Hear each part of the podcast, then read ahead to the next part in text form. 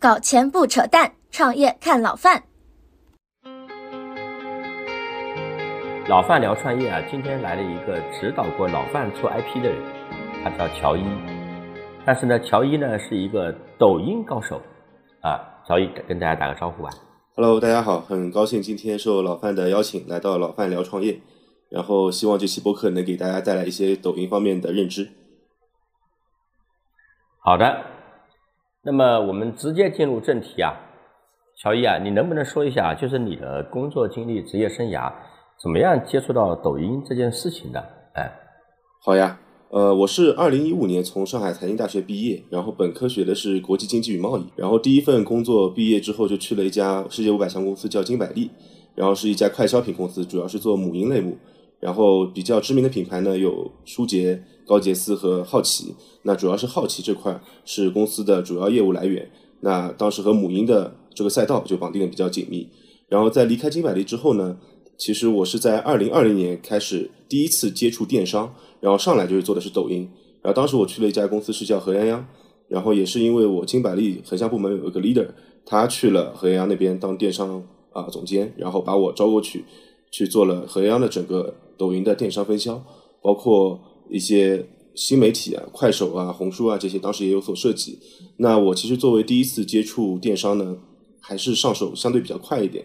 在二零二零年，我是十月份加入何泱泱，然后十一月初开了第一家抖音店铺，然后就把它从零到一做到了类目第一，大概是花了三个月的时间吧。在第二年的两月份，然后之后呢，我们整个团队当时。呃，就离开了，一起去创业，然后也是做了一个母婴品服饰品牌。然后当时我是作为这个服饰品牌的联合创始人，也是有一点点的啊股份吧。然后当时在里面也是负责整个新媒体的渠道，和刚才说的类似吧，都快红书，包括也负责了一些产品开发上的工作。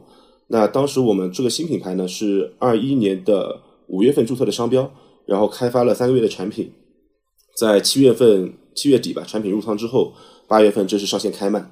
然后在八月份到十一月份的三个月之间，又做的比较快。抖音的话，当时一个月在双十一能做到六百万左右的月销。然后在双十一十一月份这个月，我们当时全渠道啊销售额应该是接近千万了。然后当时来说，对于消新消费品牌来说是个比较不错的数字。但是啊，众所周知，就是在那个时间点上，其实整个新消费的泡沫也快破裂了嘛。然后那次双十一，如果我没记错的话，应该是阿里有史以来第一次下滑的双十一。那导致整个消费赛道后面也没有 VC 去看了，所以我们拿了 A 轮之后，B 轮就没拿到。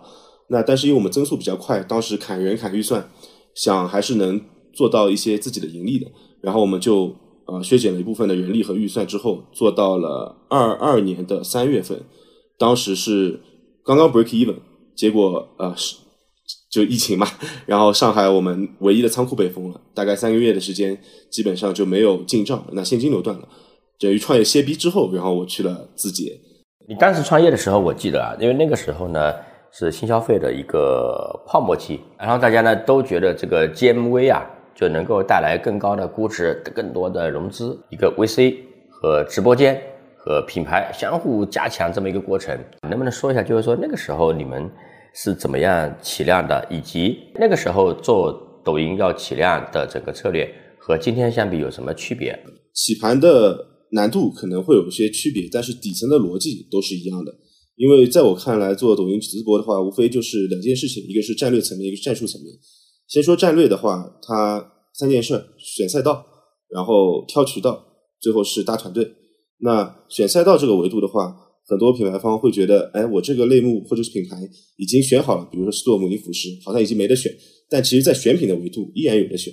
那我们当时看整个赛道的。分析维度可能有六个层面，包括整个赛道的体量啊，它第二是它的增速，第三是它的竞争垄断度，第四是它的差异化卖点。这个是可能很多 VC 跟消费品品牌聊的时候都会去关注的一些点。但在抖音里面，我觉得还有两个特别重要的点是啊，第一个是卖点的可视化啊，有什么品在抖音上能够比较好制作素材的，其实就是比较容易用视觉去展现卖点，或用视听语言去展现卖点的品。第二个点就是刚才在抖音上比较有特色的一个点，就是毛利。因为在毛利空间里面，这个点为什么特别重要呢？因为在所有的抖音赛道里面，它对于不同的类目都是有 ROI 天花板的。因为很简单，如果不不针对不同的类目是 ROI 的天花板，抖音上最后只会剩下一种广告，就是游戏广告，因为它的边际成本几乎为零啊，它它的 ROI 是一点一、一点二就可以往死里跑，那基本上没有什么品类能和它同量级竞争了。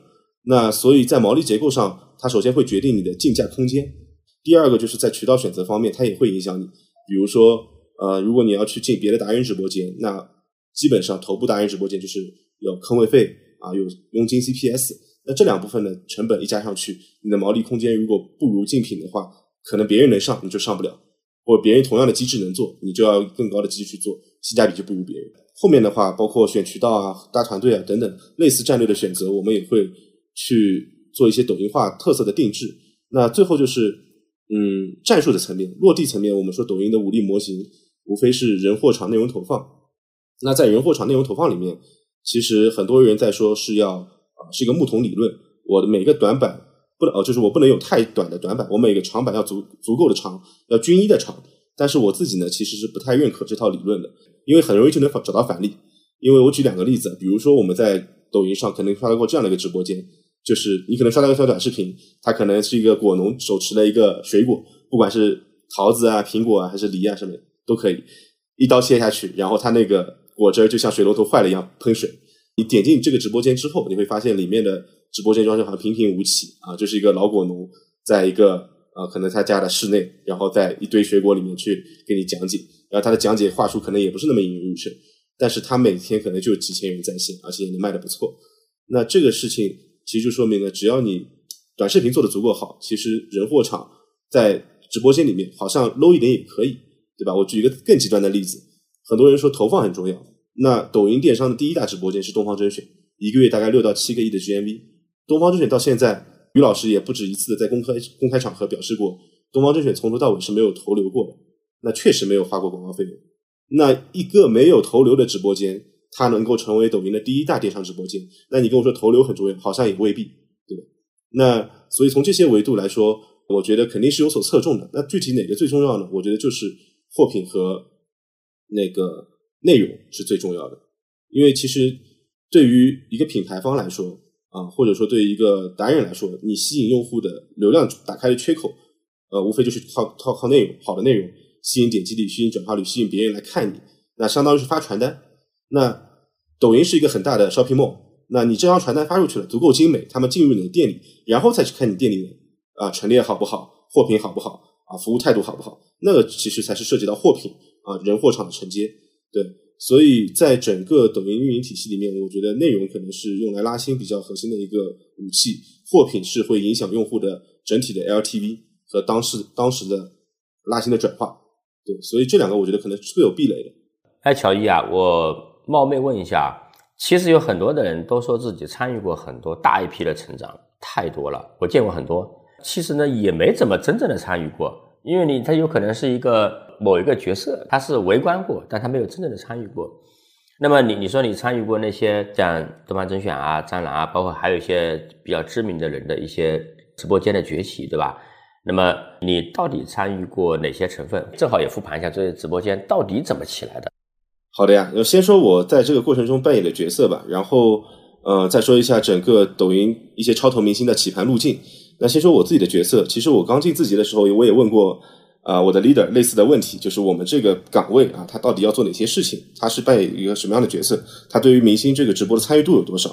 其实呢，当时我得到答案啊，我觉得也比较合理，主要是两个角色吧。第一个是类似于咨询顾问的角色，因为作为一个抖音官方的，那当时叫小二吧。那你对接的都是一些明星名人，那他们其实对于抖音这个类目可能不一定有你懂，对吧？因为很多企业或者明星他们刚刚涉猎这个电商，那进入抖音，在这方面，比如说他们要选什么赛道啊？一个明星，举设假设是一个女明星进来，她到底要做美妆还是做服装还是做食品等等，这些她可能自己也不是特别的清晰，也不知道选哪个赛道更好。那这战略上的决策，你可能要给他一些建议。第二就是战术上的一些落地的事情，事情，比如说。直播间的人货场啊，比如它内容怎么去做，短视频怎么去做，投放的策略啊，怎么去配比，那这些其实他会去来咨询你的建议，这部分就是一个咨询顾问的角色。当然，落地的执行更多的是他们自己的团队去执行，但是我们能针对他自己的个人状况，给到一些我们认为比较行之有效和有啊成功概概率更大的路径吧。这是第一个。第二个就是类似于像范总你这样的投资人的角色，因为对于我们来说，平台的啊资源也是有限的，个人精力的资源也是有限有限的。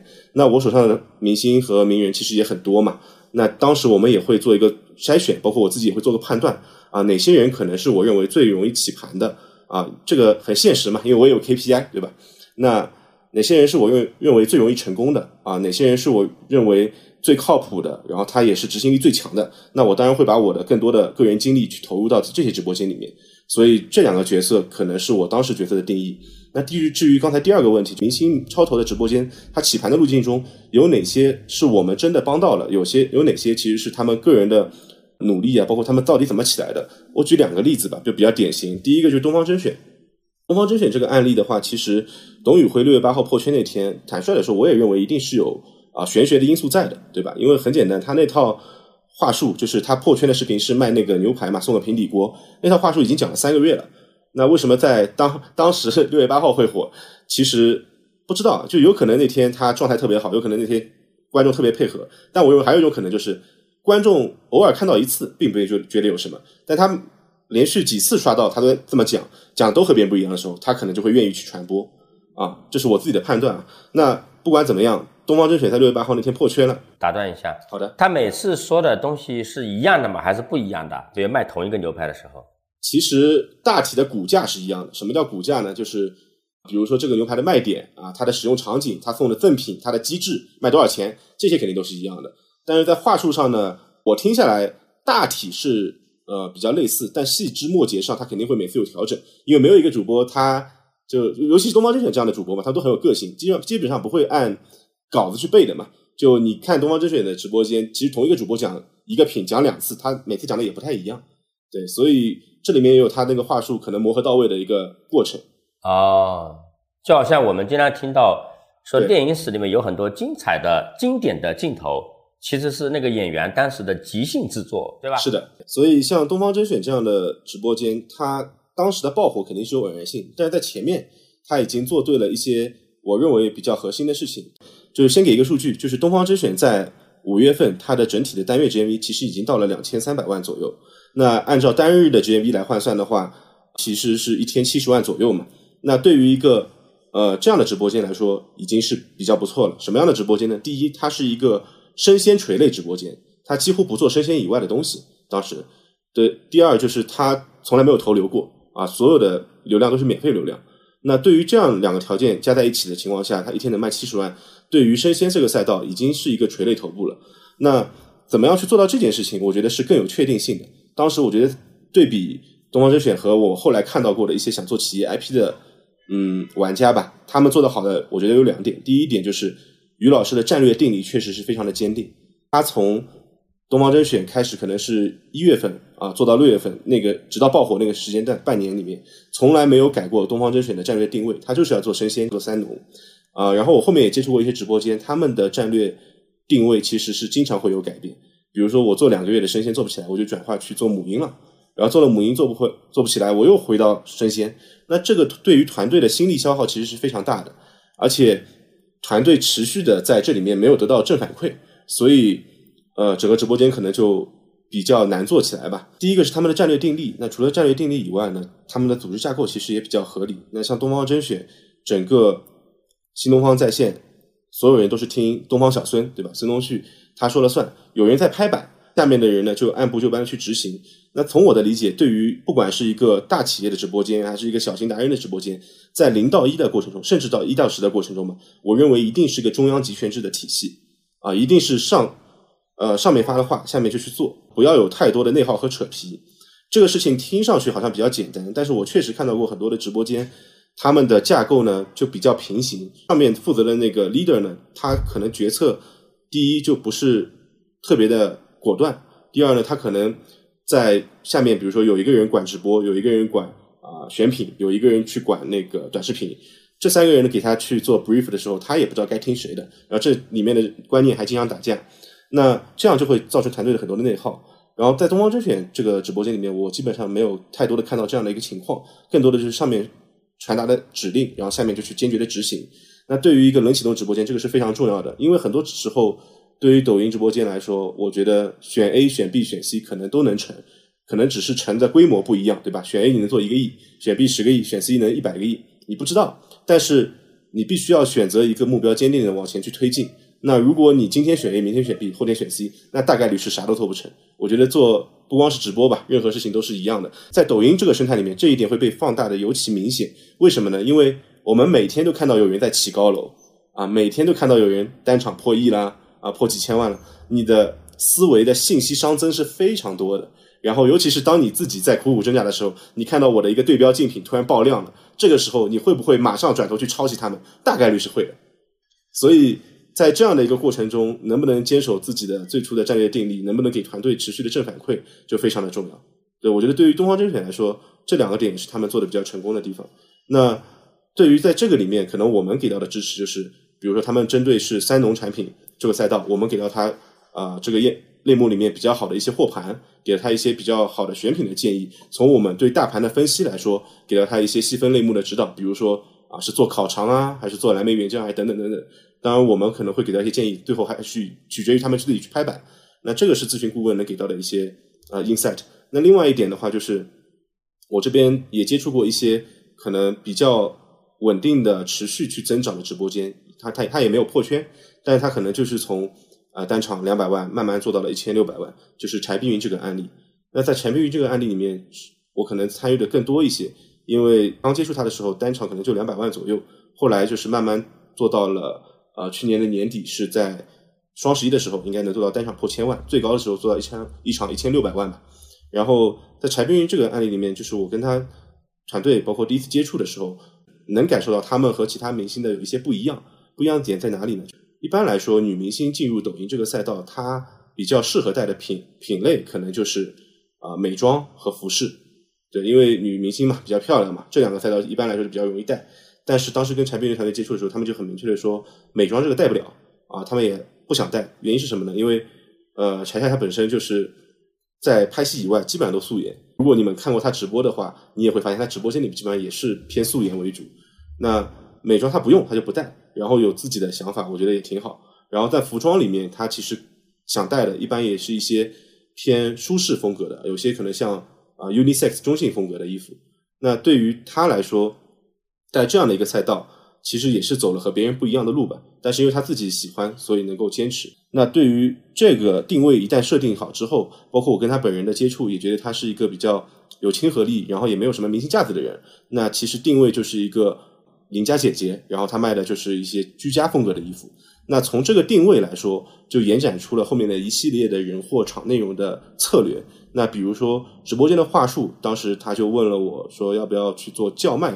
这样的一个风格，那其实我们也明确告诉他，其实没有必要嘛，因为你本身对于他来说，这个不是他最真实的风格，也不是他喜欢的风格，而且对于抖音大盘来说，其实去年破圈的那些主播们，包括东方甄选啊、刘畊宏啊、啊郝邵文啊等等等等，基本上就不是已经就已经不是叫卖的这种风格了。那抖音整个大渠道对于做创作者多元化的接受，其实是慢慢的变得越来越宽容，也越来越丰富，所以这个就没有必要，就做自己的就好。然后，因为他本身讲话也比较亲和力嘛，所以人设上，他的话术上就按自己的风格去讲就行。那第二个就是场景，因为他是做那个居家风格的服饰，所以我当时给了他一个建议就是，尽量不要在直播间里面去播，因为直播间搭棚打灯的话，其实一一看就营销风格比较重嘛。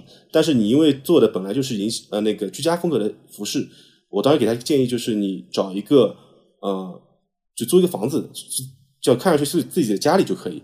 然后客厅，因为它是卖服装嘛，所以客厅尽量大一点，纵深长一点，在里面放一两盆绿植，对吧？放个沙发，看上去就自己家，给用户的感受也是很居家风格，然后很放松。包括他自己也不化妆嘛，平时也经常素颜。那我当时就是说，你如果直播的话，尽量就是从那个呃卫生间，就是直接走出来，对吧？然后开播的时候，给人的感觉就是刚洗完洗完澡啊，不施粉黛的那种感觉。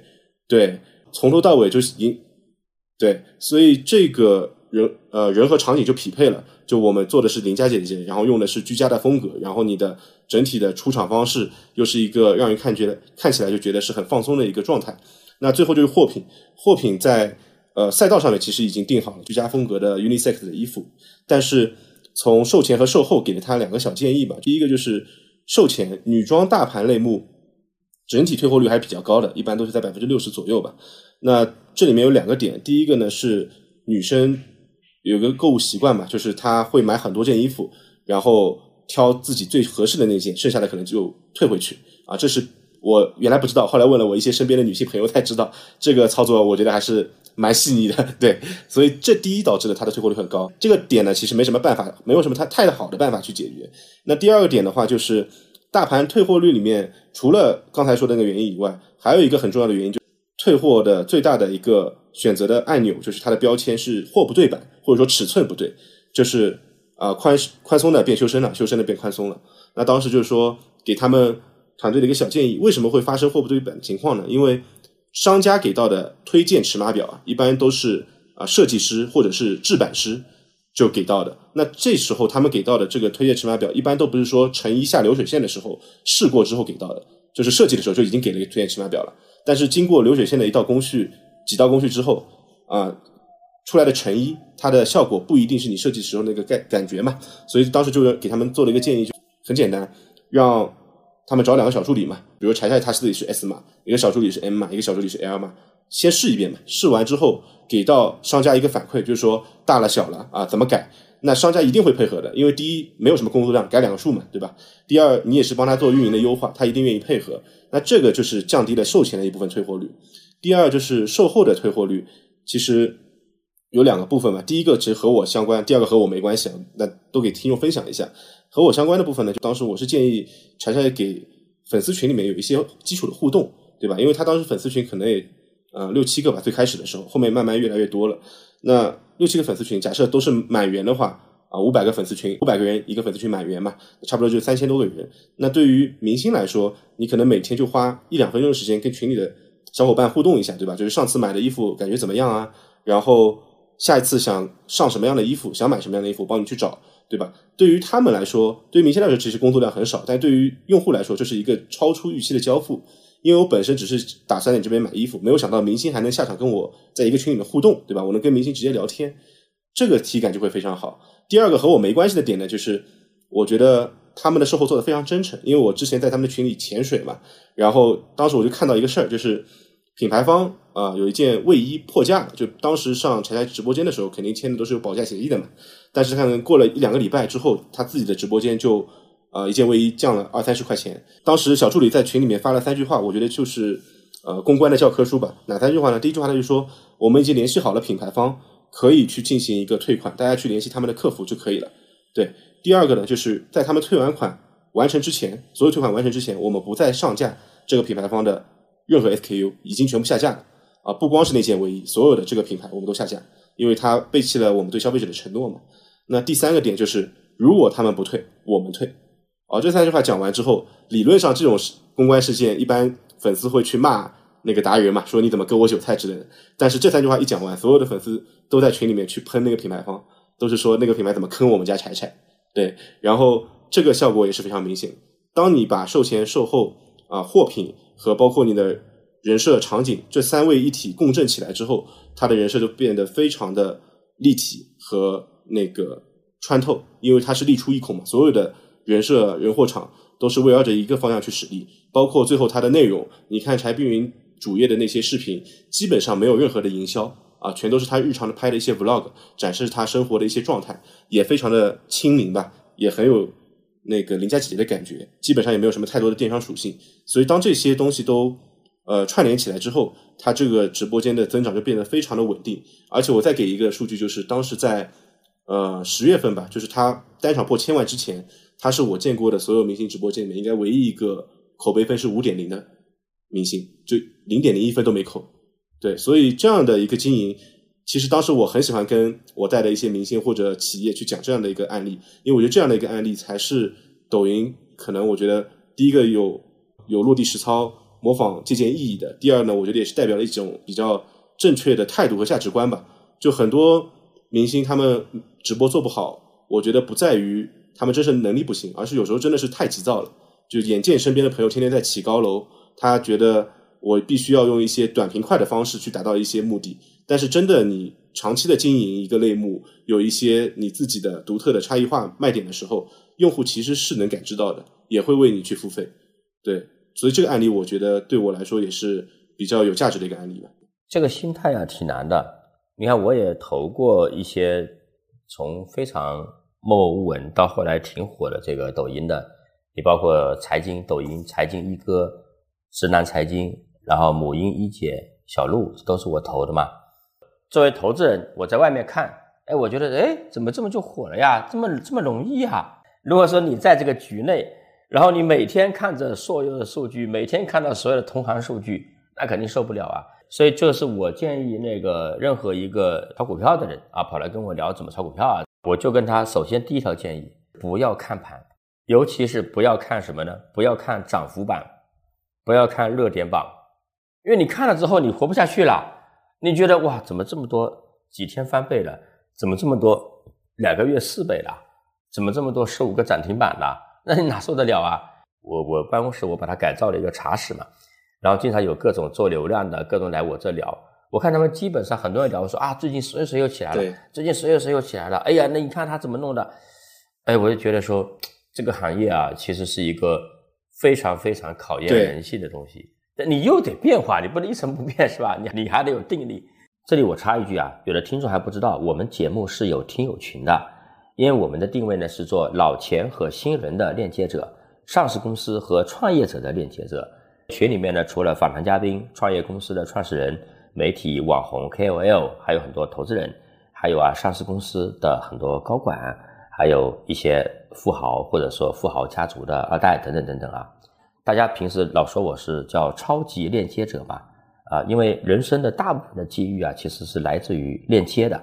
加入方式可以看一下节目详情页面，或者呢，微信搜索“老范聊创业小助手”的这一串字的首字母小写，小助手会拉你进群，在群里面呢可以比较自由的交流。希望呢你在群里面能够碰到一些有意思的人，或者发现一些有价值的事儿。我请教一下张兰啊，除了这些明星故事之外的部分，他做对了什么？你觉得？嗯，我觉得兰姐这块。确实，她的起盘是偶然因素嘛，就是汪小菲和大 S 的那个破圈事件。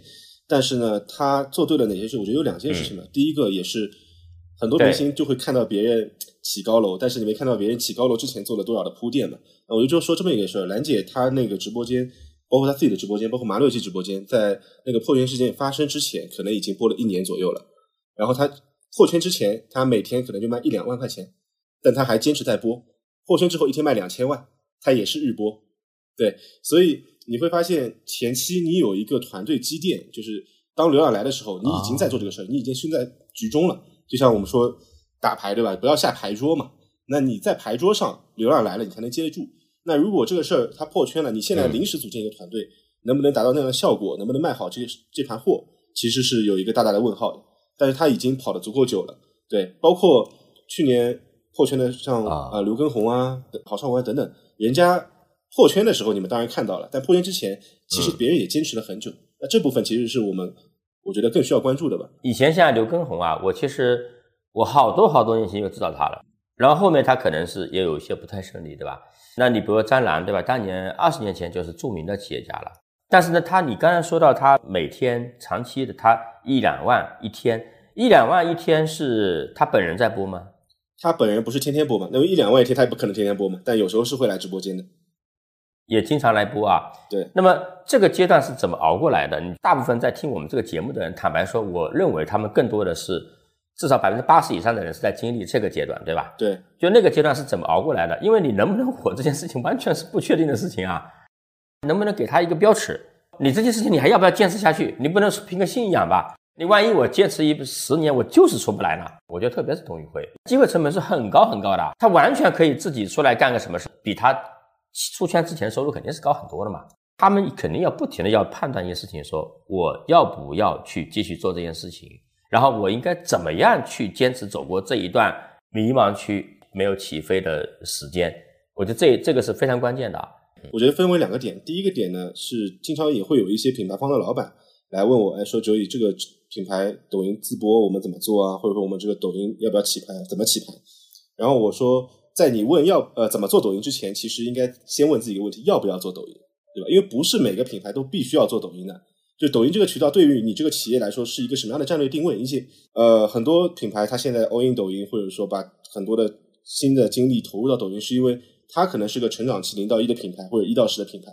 那对于它来说，抖音是现在所有渠道里面最核心的众歌一体的平台，它又能用内容种草，嗯又能快速的割草。那对于它来说，它要获得对 GMV 的增量，它要扩大规模，这是不得不做的一件事情。有些企业它在线下活得很好啊，它在呃私域在一些水下的渠道做得很开心，然后利润也很高。那这样的企业一定要来做抖音吗？我觉得也未必吧。那对于企业来说，抖音在一个什么样的战略位置上，你得先把这个想明白。那我觉得很多人第一能坚持下去的第一大原因就是他想清楚了，抖音对于我这个企业来说是不得不上的一张牌桌。那我要从这边可能获得我新的客户，可能要获得我新的 GMV 增长，可能要获得我新的利润来源。但是你前提已经把这个事儿想清楚了，那你就知道这个事儿不得不做，那也不存在说我坚持不下去，对吧？但第二个点呢，我觉得也很核心，就是为什么说一定要选择一个方向坚定不移的朝前推进，包括你的组织架构为什么一定要是中央集权制？因为这样嗯是最容易获得正反馈的。就我举马六记的例子，他播了一年，可能开播之前一天两万，但是别人不会觉得很痛苦的原因，当然我不知道啊，但我觉得啊，如果是我的话，不会很痛苦的原因是，我每天都有增长啊，对吧？我一开始一天就卖不出去，卖零元，后面卖一百块，后面卖一千块，直到我卖到两万块，对吧？我每天都在增长，那团队是有心气的嘛，对吧？我觉得我经常跟一些那个明星的团队或者是达人的团队去聊一个事儿，就是不要经常去放换那个战略方向，原因就是你快要获得正反馈，或者每天持续获得正反馈的时候，这个时候团队是有动力的。但是你换一个赛道，又是从零开始，可能甚至团队都要换，那你等于放弃了前期所有的积累，然后团队怕的不是做不起来，怕的是没有进步。对吧？我再举一个例子，比如说今天我卖一万，明天我还是卖一万，但我可能明天心情也很好，因为明天可能我的停留时长变多了十秒钟啊，我的点击率比原来高了百分之一，但是我从哪个方面有问题，那我再去解决嘛。对，所以团队他看数据啊，看整体的结果啊，有增长的情况下，他更容易坚持得下去。这个是我的两个经验了。第一个是你自己判断战略上是不是一定要做这个事儿，如果你觉得这个事儿是兵家必争之地，那自然不存在什么放弃不放弃的事情。第二就是坚持一个核心的战略，和坚持一个核心的赛道，让团队持续获得正反馈，即使慢一点，但是大家心气不会散。明白了，嗯，对，包括呃，你刚才说那个董宇辉的机会是不是很高？但是东方甄选他们也在持续获得正反馈啊。你看他五月份做了两千多万，他之前一开始可能一天就卖十几二十万，那每天卖卖卖卖卖到一千七十万了。这个过程中对于他们来说一定也是快乐的，至少是看得到希望的嘛。那么在抖音上呢，还有很多不是明星的人，董宇辉有东方新有新东方在后面，那个刘畊宏呢，多多少少还是有一些明星的关系嘛。战狼就不用说了啊。那但是抖音上其实也有很多不是明星的人，他们也成功的做起来了 IP。你觉得这些人有有没有什么规律化的起盘路径？我们从微观来看的话，看他这个起盘之前的过程，因为我觉得说大家非常关心的是，不是你起飞之后，而是说你从进场默默无闻、迷茫，然后吭哧吭哧有正反馈到起飞，这个过程，我觉得是大家最想去学习的啊。呃，我觉得普通人啊，我会分为两类人，一类叫专家，一类叫素人，对吧？就是啊，比如说我之前有一些朋友，他们是做咨询的，对吧？他们可能在某些、呃细分赛道里面咨询的经验特别丰富，然后在这个领域里面有比别人更加独到的见解，那我理解为是专家。那有一些嗯普通人可能是真的是比较素人的同学，他可能在这个领域里面也不是 top one，甚至爬不进 top ten。那但是他也通过一些呃比较好的赛道切口，包括他自己的人设定位，也能破局。那我觉得分为两个来讲吧。我觉得里面有共通的地方，也有细分不一样的地方。先说共通的地方，就是经常会有人问我什么样的人适合做 IP，对，然后呃，这个回答呢，其实当时是我听我的一个朋友叫 John Dora，他是 B 站一个比较知名的 UP 主，他当时给了我一句话，我印象非常深刻。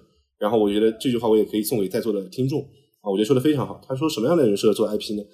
就是现实生活中一个人缘好的人，他就适合做 IP。为什么呢？因为线下你比如说今天你遇到了十个人啊，有六个喜欢你，有两个讨厌你，有两个对你没感觉，就路人，对吧？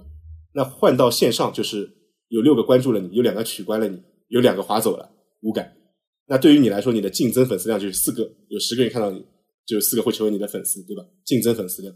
那对于线上来说，它只是放大了你的流量，那你在线下可能遇到十个人，你在线上可能遇到十万个人，甚至百万个人，但是你还是你嘛。那如果你能够在线上百分之百的还原你真实的自己，那你在线下人缘好，大概率你在线上人缘也不错，那你就适合做一个 IP。这是第一个点。第二个点的话，就是，嗯，对于任何一个赛道来说，我觉得包括刚刚刚才讲到的柴碧云的案例也是一样的，就是一定讲究的是一个多屏的共振。你先要确定好你自己的人设是什么，然后再往这个方向去做统一化的运营。比如说你的话术啊，你的穿着，就是人的部分啊，你卖的东西啊，你平时在镜头里面出现的场景，然后你的短视频内容，这些都是围绕一个方向去使力。我觉得这个两个底层逻辑对于任何一个专家也好，还是素人也好，都是一样的。但是在有细分的不同的点在于，比如专家，举一个例子，他比如说是一个呃咨询领域，他可能就是做企业战企业战略咨询的就是专家，那他可能有很多的 showcase，然后他还有很多的标签，比如说他可能既很懂 SaaS 啊，又很懂呃团队的搭建，然后组织架构，也很懂呃。战术上的运营。啊，我举比较极端的，他可能有三个标签，但是对于任何一个专家来说，前期就是切记要呃立出一孔，贪多嚼不烂这个事儿，在做 IP 的时候是比较忌讳的，因为在零到一的阶段，一个很简单的例子就是很简单的原理啊，就是让用户记住你的一个卖点，比让用户记住你的三个卖点要容易得多，对吧？而且就像我们以前做电商的逻辑也是一样的，今天我有十个单品，我拿了两千万融资。别人只有一个单品，他拿他也拿两千万融资，但是集中到单个 SKU 的势能上，我们就差十倍啊！我每个品都是两百万，他一个品就两千万，所以你很难去跟他竞争嘛。那对于 IP 做人设，其实逻辑是一样的。今天在零到一或者是一到十的阶段，先把你最擅长的那部分给做好，再考虑去往上加标签的过程。所以前期一定是力出一孔。如果是这个人做一个 IP，我觉得从几个维度去考量，第一个是他的差异化。第二是他自己擅长什么，第三就是他自己喜欢什么，对吧？然后差异化这个点固然很重要，但是我觉得后面两个点也很重要，尤其是你喜欢什么，因为对于很多人来说，做 IP 它最大的一个第一关过不去就是坚持不下去，对吧？包括我看范总之前的那个抖音也没有日更嘛，对，就其实日更是一个很重要的动作啊，因为正反馈太差，对对，就很难坚持，没办法坚持，对对对，所以呃。坚持是很重要的一件事情，因为用户他第一天看到你觉得你讲的不错，他可能会觉对你感兴趣，但是他不一定会关注你，也不一定给你点赞。第二次看到你又看到你，哎，看到你讲了另外一个话题，讲的也不错，他可以给你点个赞。第三次又看到你还讲的很好，他就给你关注一下，甚至买点你的产品都有可能。所以坚持很重要。所以当时我们看 IP 的整个维度啊，擅长擅长什么，喜欢什么啊，有什么差异化啊，有什么东西能赚钱等等等等。最核心的我觉得还是喜欢，因为喜欢你才能坚持，坚持是做 IP 的第一个。我觉得第一道坎吧，然后第二呢，就是对于一个专家的人设来说，一定要选一个最核心的。当时比如说他三个卖点里面，SaaS 啊，或者说前端的运营和组织架构，那做任何一个都可以，但一定要突出一个去做。比如说他今天做的一个是组织架构方向的战略咨询，那你必须要讲的案例全都是围绕着整个企业模型去讲的。在讲的过程中，你要去借势什么样的组织架构是大家更愿意学的，全全都是那些出过畅销书的嘛，什么阿里对吧？阿里局，然后。华为，华为基本法就盯着这些案例去讲拆解。那第一，你自己足够擅长，你的标签足够清晰，你又能借到这些风口的势能，借到别人的势，就相对容易比较起比较容易起盘。对，这个是专家的人设。那对素人来说，其实刚才那些逻辑也类似，但是素人的点在于，他可能在某个细分领域并没有特别深的见解。那这个时候，你就要挑一些能够降维打击的部分。比如说，我举一个最典型的案例，之前有一个 IP 火了，叫打工人小张。对吧？他就教别人怎么坐高铁，教别人怎么买机票，教别人怎么去办签证。那我们因为都活在信息茧房里面，今天听播客的听众，我觉得大部分应该也应该是国内比较高净值的人群了。那我们可能觉得这些东西平平无奇，至少是这个出差比较多的人群。对对对，所以我们可能活在自己的信息茧房里面，觉得这些事情好像都没有人会不会嘛。但是当真的有的一个人去教你做这些事情，会发现流量特别好，因为百分之八十的中国人没坐过飞机嘛，对。然后对这个当时给范总看那个账号的时候，我也说，就为什么你那条在机场的视频特别爆，对吧？因为那个场景就筛选了百分之八十的人，啊，因为百分之八十人中国人没有坐过飞机嘛。那在这个大的赛道里面，他有降维打击的优势，他是个普通人，但是在这些领域他并不普通啊，因为别人也没试过嘛，他试过。前两天我看到一个视频，然后很多人骂他，是因为他感他感谢那个空姐给他小孩弄了一些吃的，对一些饭啊什么的啊水果啊，然后呢还哄了一下他小孩，就是说啊你为什么对这个人这么好？他是不是有什么背景啊？反正什么这种玩意儿啊？嗯，但其实他不知道这个是一个头等舱的标配服务，他大多数人是没有感觉到这一点，就感觉到极度的不公平。所以他他那个讲的时候，他所以他那那条视频，他其实是一条我认为是一条真诚的感谢视频。对，嗯，对，这也侧面说，就是如果要做 IP，就一定不能怕被不能怕被骂。其实是这样的，就是你刚才讲的这个人缘好这个点啊，我刚才也想到一个点啊，我的理解甚至不一定是要人缘好，是什么呢？只要有一部分人很喜欢你就可以了。我极端来说啊，假设你永远只发现人群中只有百分之十的很喜欢喜欢你，但是呢，只有这百分之十的人要要非常喜欢你，然后你就专注的把这个中国十三亿人打捞这百分之十出来，那你是一个巨大的 IP 啊。对于素人来说，我觉得其实整体的逻辑和刚才讲啊、明星棋盘、专家棋盘，我觉得底层逻辑是通的。但是对于素人来说，有更高的要求，就是你这个赛道的切入点一定要非常的精准。然后我举一个比较极端的例子，就是我有个朋友，他给我看了一个小红书账号，他说这个账号很有意思，就你是个很普很普通的用户，他就天天发自己康复训练，因为他膝盖受伤嘛，然后说他自己每天怎么康复，然后吃什么药，用什么样的拐杖等等。这里面嗯大概有三千多个粉丝，活跃度特别高，每条他发的内容里面都会去留言，就说：“哎，你今天这个膝盖怎么样？我这个膝盖是什么情况？能不能给一点建议等等？”那我就第一反应我说：“这个人发财了呀！”因为三千个精准的粉丝，意味着这三千个人全是膝盖有问题的人，对吧？会关注你，一定是全是膝盖有问题的人。那这个时候你卖一些你自己用的好的药啊，或者说药可能不太能卖啊，卖用卖的用用卖一些可能自己用的比较好的器械、康复器械，或者你卖一套你自己的康复教程都是可以的。那这个时候他们的转化支付意愿一定是特别特别强的，尤其是像膝盖受伤这种，它是因为痛点极其的明确，对吧？因为有时候你做一个 IP，可能你自己做一个比较独特的人设，但是用户的痛点不一定清晰。但是这个三千个粉丝，他们痛点一定非常清晰，就全是膝盖有问题的。那这样的东这样的用户其实特别容易被转化。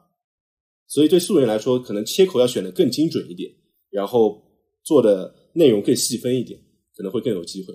反正你都是素人了，所以呢，你的这个机会成本是很小的。不要怕说这个事儿小，做起来之后，在中国干啥事儿都不小。你哪怕一个事情是万分之一，也有个十万，对吧？是的，包括我之前看抖音刷到一个直播，就是他是做 B 端的客户，他卖什么呢？卖拖拉机，就在农田里面直播拖拉机，然后他这个拖拉机一个月也能卖个好几台，那对于一个普通人来说已经非常不错了。那也很好了。对，因为他这个客群也特别精准，而且这你想这个场景啊，一定是高点击率的场景，对吧？在大家都是刷直播间，坐在桌子上带货的时候，突然哎有一个人在田里开拖拉机，我靠，你就会想多看两眼。嗯然后他卖的又是拖拉机，又很匹配，对，所以像这种特别精准的转化啊、我觉得是素人可能会突围的机会。包括其实呃上一期那个呃范总和吕白去聊嘛，然后我觉得吕白大部分观点其实我是高度认同的，但有一点我跟他有一点点小分歧吧，就是他说现在做抖音 IP 已经没有机会了，但我觉得仍然有机会，因为很多的细分类目里面其实还没有特别头部的 IP，或者说它这个空间远远还没有被填充。有一些大的赛道，我估计是很难了。对，像一些卷的不要再卷的那些所谓的知识付费啊，等等等等。但其他的一些，像我刚才说的卖拖拉机，对吧？然后卖这些康复用品，那这些 IP 其实我们能看到的都是小而美的赛道，它依然有机会。然后对一个普通人来说，是一个比较不错的收入来源吧。好的，也就是说，你觉得在抖音里面，如果做 IP 还有机会的话，能不能给我一个清单对照一下，打勾？你说老范是吧？咣咣咣咣几个一列，说啊有戏。那比如说，哎，我老婆是吧？那我老婆有没有戏呢？我我农村老家那个表姐，我那个外甥有没有戏呢？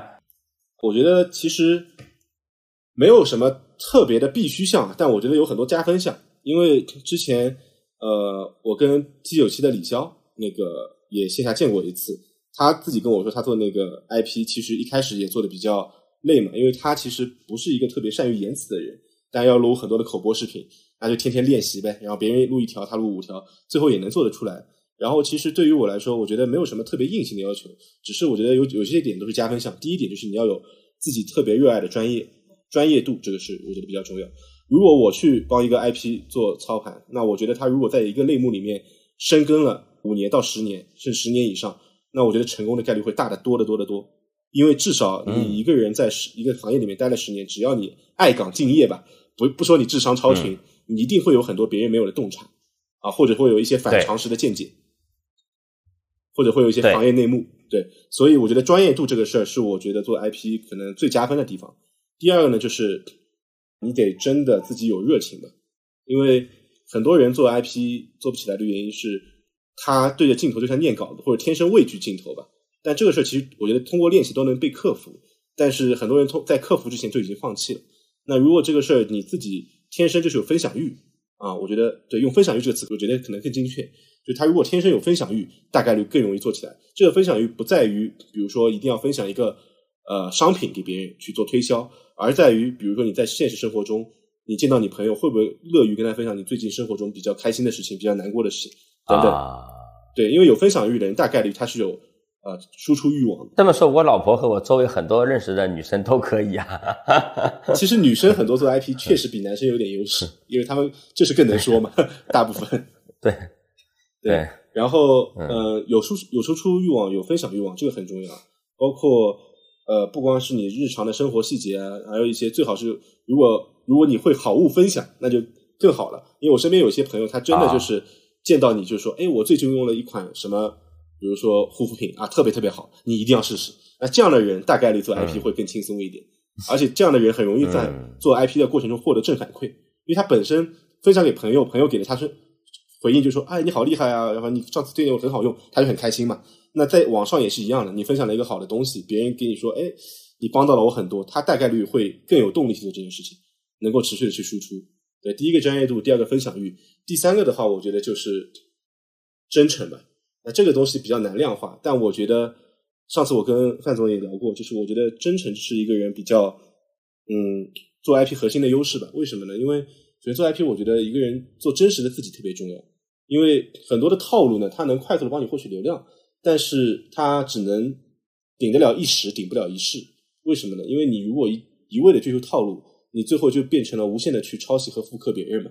那抄袭和复刻别人，最后你做的就不是你自己。那你就会变成一个同质化的 IP，因为你最后做的都是别人，但是只有自己是独一无二的。这世界上没有两两个人是一模一样的嘛？那如果你能百分百的还原你自己，然后真诚的去分享一些你真实的见解，分享你真实的态度，那你当然会赶走一部分人，但是也能筛选到一部分真正特别喜欢你的人。我前两天也在朋友圈啊，包括极客也发了一个状态，就是说，我觉得做真实的自己才能筛选到最爱你的人。我觉得不管是做 IP 还是谈恋爱，都是一个逻辑。讲到真诚啊，我问一个问题啊，就是没有人是完全不真诚的，也没有人是百分之百真诚的。就特别是在这种公开的环境之下，做个小宇宙啊什么的。那我问一个更实操的问题：要真诚到什么程度呢？什么地方你一定要真实？这个真诚的界限在于，我觉得你不认为的话，你就就你自己不认同的话，你不要说，你只讲你认同的话就可以了。包括我在播客上，包括我在一些公开场合上发表的意见，我一定是真的这么认为的。但是有些话我知道我说了会得罪人啊，我不那么认为，我也我也懒得去反驳他，那我就闭嘴就好了嘛，我不说不就完了嘛？对，所以包括很多做 IP 的朋嗯朋友吧，很多做 IP 的朋友，他们说，哎，有些 IP 说的话，我觉得都是狗屎，对吧？我觉得说的很烂。但是呢，你跟他去掐架呢，有没有这个必要？那你自己评量、衡估，自己评评估一下，对吧？有没有这个必要去掐架？你评估一下。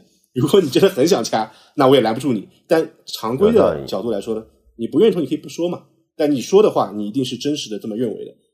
就你自己发布的内容，一定是你真诚的相信的。那这样的内容才会有力量，而且用户才会被感染到。我觉得一定是这样的。我想起来，那个季羡林当年有人采访他。说你经历过这么多动荡的年代啊，那你说话的这个方式应该是什么样的？他说了一句话，我觉得还跟你这句话完全是一致啊，叫做“真话不全说，假话全部说”，一点毛病没有。我觉得说的太到位了。那么今天我们说，哎，IP 怎么起盘？不管是品牌直播还是素人等等啊，这些 IP 啊起盘，最后来讲有有哪一些的，就是我哪几招我是要配备的？我觉得从定位上和从实操上分两个环节来讲吧。因为人设定位上，我觉得干讲比较难理解。我就举一个特别真实的实操案例，就昨天刚遇到的。我我现在人在西藏嘛，然后有一个西藏朋友问我，他是做那个。儿童藏文绘本，因为全国就他一家，就藏文绘本，给用藏文写的儿童绘本。然后当时他说我的抖音号就流量一般嘛，让我帮他看一下。然后我就看他的抖音号，首先他的名字叫某某教育，对吧？然后下面的简介呢叫呃某某童书不止于书，对吧？这是他的简介一句 slogan。然后下面的内容呢，就是他的一些老师，但是那些老师呢也看不出来是。汉族人还是藏族人在那边讲解童书？那我觉得，首先，我觉得人设第一个，你一定要提炼出一个你最核心、最让人能够记住的卖点。那对于他们来说，我觉得你这个简直不能再简单了，对吧？你是全国唯一一家做藏文绘本的，你不把藏文绘本这四个字印在脑门上，那显然是不对的嘛，对吧？那我说你上来，我先看到你这个账号，你先把我帮我把名字改了，对吧？你可以依然叫某某教育，但是名字上面一定要后面加个括号“藏文绘本”，让人一看就知道你是卖什么的，对吧？而且我当时问了他一个问题，我说：“对你做藏文绘本，这个这个东西，我当然心里有答案，但我还要确认一下。我说这个东西，它的消费者有多少是藏族，有多少是汉族？他跟我说百分之九十九都汉族啊，都是藏族，就百分之九十九，百分之九十九都是藏族，只有那百分之一的汉族是买来学习藏文的。那我说，对，也很少嘛，基本上就只要服务藏文的这 部分同胞，藏族这部分同胞就可以了嘛。那我说你上来。”我是你的话，首先先把名字改，就写藏文绘本，括号加进去，对吧？然后你的 slogan 也有问题，你说某某童书不止于书这句话，我换到任何一个图书的出版商上都能用，和你有什么关系呢？就这句话我自己做，我来做一个小胖图书也能用啊，小胖图书不止于书，有什么差异化？一点没有。那对于他来说，第一句话就是一定是，比如近呃十年啊，专注藏文绘本已经数十年或二十年等等，对吧？这是第一句话。那第二句话就是我们帮助多少藏族家庭，然后完成了学前教育等等等等。那这个其实你的介绍里面最核心的东西。然后在这个是人设的定位，从主页就能体现了名字到定位，然后再到下面的人货场，对吧？我说你既然服务的是藏族同胞，你的视频开头全部可以用藏文说。藏族同胞一听你是说藏文的，就知道是啊，这个可能是藏文化的一些东西，我就会愿意看。你说的是汉语，你吸引的客群和他们的。呃，这个匹配度就很低嘛。第二，你的场景是在它是在一个图书馆里吧，类似于图书馆一面墙。这个图书馆可能是和上海的图书馆和成都的图书馆没有任何的区别。那我说你一定要把这个东西做成一个藏族文化的氛围。你挂一个哈达也可以，你挂一个藏族的那个印花的毯子也可以，但一定要让人感觉到这是个藏族的文化氛围。牦牛角对。然后包括他的货品，他卖的是藏文的图书，但他那个图书都是像就放在书架上，它是。那个书籍朝外的嘛，那书籍朝外的话，你就很难看清楚上面写的字。我就说你把它横过来放，书皮封面朝外，这样的话上面是写写的是藏文，你在视频里面一眼就能让用户看到上面全是藏文图书。那这些东西做完之后，你的点击率我包你翻两个倍。就用户滑到你的短视频，决定滑走还是停留，这个判断就是一秒钟之内做出来的。那你要在一秒钟之内做到的事情，就是让他知道你是干嘛的，你能给他提供什么样的服务和价值。所以这些东西做完之后。我觉得他的起盘之路会顺利一点的。那所以用方法论来总结的话，你的人设一定要特别的定位清晰，然后你的人货场内容一定要围绕这个东西去做立出一孔的设计。对，这是第一点。第二点，除了战略定位以以外，还有一些落地的东西。落地的东西就是你的起步啊，用什么样的视频形式？比如说大家现在做播客的很多嘛，有一个原因，当然播客固然很火，那还有一个原因是播客比较轻嘛，它相对来说。实操比较简单，所以我们建议做抖音的 IP 也是前期轻运营为主。那抖音的个人 IP 棋盘有几种表现的视频形式，无非可能比较多的就是口播，然后 Vlog，然后访谈啊等等，还有一些更复杂的我就不说了。但是前期我们建议就是口播为主嘛，因为口播最简单，也最能坚持，有一个 iPhone 就可以了。然后你甚至就拼多多买个脚架，买个麦克风，加在一起两百块钱以内吧就能搞定，不用买太好的。一定是轻量化，先上手，先做起来，然后用低最低成本先得到正反馈，赚到钱之后，有了客户之后再去换更好的设备，对吧？包括我现在自己在做一些 IP 孵化，我自己用的设备我就是 iPhone，拼多多买三脚架，拼多多买了麦克风，加在一起也没有几百块钱，对，所以这些东西对于我来说，呃，前期没有那么的核心，但是用口播的形式，它能让你快速的上手，然后能够让你快速的建立和观众的联系，因为口播只有你一个人嘛，访谈有两个人甚至三个人。然后 vlog 的话，你还要拍很多室外的画面等等等等，还可能有一些其他人入镜。但口播就是你一个人怼着脸拍，用户认就是认你这个人。他可能涨粉的效率低一点，但是用户一定精准，也一定对你认可。哦，包括还有一个小建议就是，很多人说做 IP，我能不能做不出镜啊？因为很多人性格比较 I 吧，他就觉得我做一些内容，然后我自己配音，但是我自己不露脸行不行？我我的看法就是不建议，因为这样效率非常低下，就是。包括我举一个例子，很多品牌方说我要不要做个人 IP 啊？我觉得每个企业主，我觉得至少都应该试水一次吧。因为个人 IP 应该是我理解在抖音渠道里面最好的免费流量获取方式。然后它的逻辑就是让用户爱上一个人比爱上一个品牌要简单的多，对吧？因为我们现在能叫得出来的啊，这个我深有体会。对。然后我们能叫得出来的品牌一般都是百年老店了，对吧？那经历过很多的磨练，经历过很多无数次爆款 SKU 的迭代。那这个事儿是很难的，但让用户爱上一个人是简单的，因为人对于人天然就容易建立信任，这是人性决定的嘛。那回到刚才那个点，在于说，你如果不出镜，他对你的信任度天然就降低了。所以我再举一个例子，当时 B 站有一前一阵子有一个呃 UP 主就是停更潮嘛，对吧？你会发现最早一批停更的那批 UP 主全都是不露脸的，影视讲解啊，对吧？然后呃什么影视剪辑，然后什么游戏解说，全都是不露脸的。因为你不露脸，用户就对你没有信任，你带货就不好带，你就不容易变现。因为你不容易变现，你就是最早死的那批人。刚刚你讲站位绘本那个啊，我还是习惯性的本能搜了一下，中国有多少藏族人？对啊，大概是有七百万人。然后呢，根据西藏地区的数据，大概有四分之一的人是零到十四岁，就十四岁、十五岁以下的。啊，那全国来看，就七百万人的四分之一，差不多就是一个。一两百万人吧，一两百万人，这就是这个所有可能买这个绘本的人了，是吧？嗯，那么就他的全中国的潜在用户就这么一百多万人，他就尽可能把他们都打捞出来，是吧？一个人全部打捞出来，然后一个人一年消费一百块钱，就是这个一个多亿，对，这就是他的一个不转型之前的天花板，对，是吧？啊。那他的一切努力就是把这一一百万 找出来。对，好的。那他这个市场说看起来，那我们这么一看，那肯定是觉得很小，对吧？对。但其实人家做的好，也很舒服啊，在在那个西藏来说，他也过得很舒服。对，主要是也没有竞争啊。对。好的，那我再问一个可能更扎心的问题啊。那么我们认识很多的人都都觉得自己挺有两下子。对。至少我认识太多的人都觉得说。啊，这些网红真的傻呀！啊，这些人说的东西错误百出，对对吧？